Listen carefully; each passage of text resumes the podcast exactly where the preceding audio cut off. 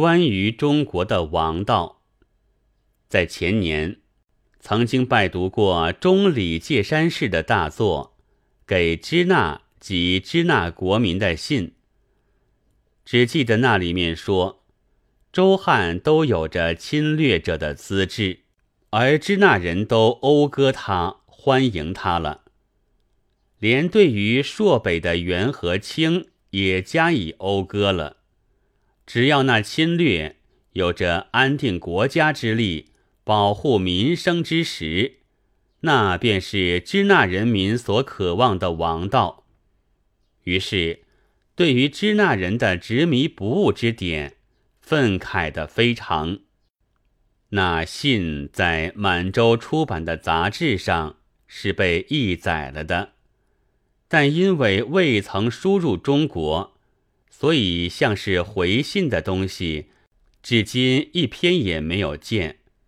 只在去年的《上海报》上所载的胡适博士的谈话里，有的说，只有一个方法可以征服中国，即彻底停止侵略。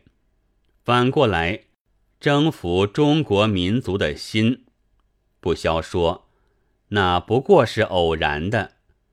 但也有些令人觉得好像是对于那信的答复。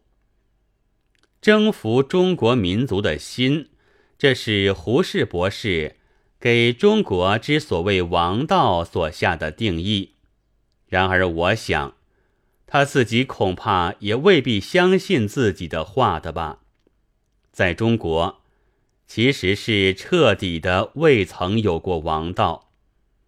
有历史癖和考据癖的胡博士，该是不至于不知道的。不错，中国也有过讴歌了元和清的人们，但那是感谢火神之类，并非连心也全被征服了的证据。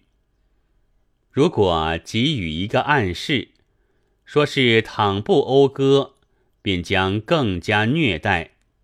那么，即使加以获益程度的虐待，也还可以使人们来讴歌。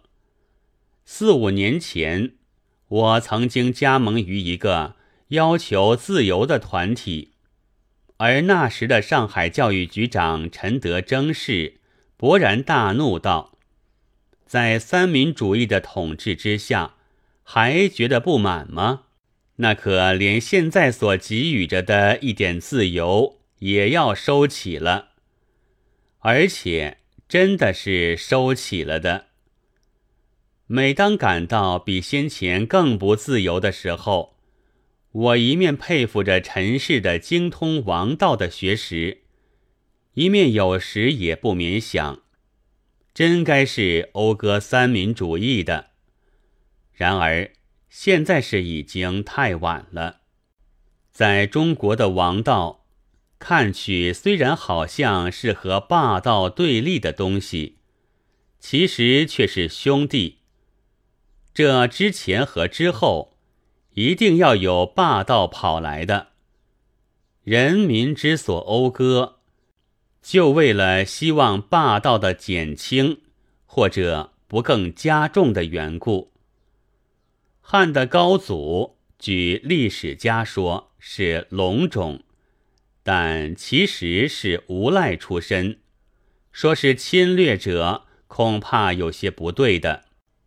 至于周的武王，则以征伐之名入中国，加以合音，似乎连民族也不同。用现代的话来说，那可是侵略者。然而那时的民众的声音，现在已经没有留存了。孔子和孟子却曾大大的宣传过那王道，但先生们不但是周朝的臣民而已，并且周游立国有所活动，所以恐怕是为了想做官也难说。说的好看一点。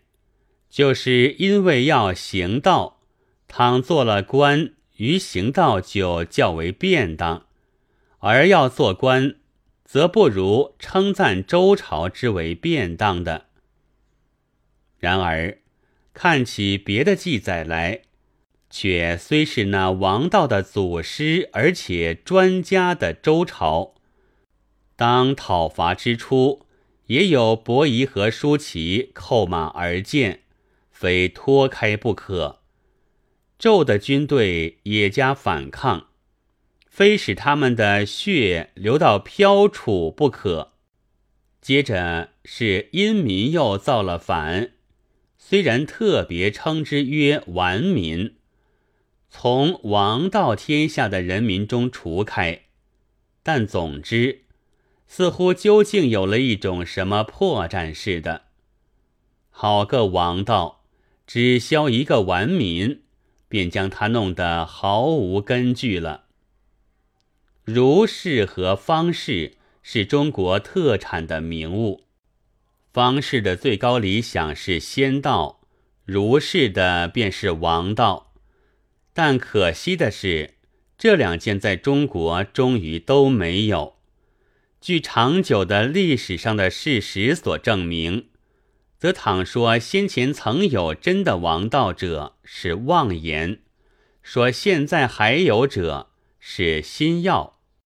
孟子生于周纪，所以以谈霸道为修；唐史生于今日，则跟着人类的知识范围的展开，怕要修谈王道的吧。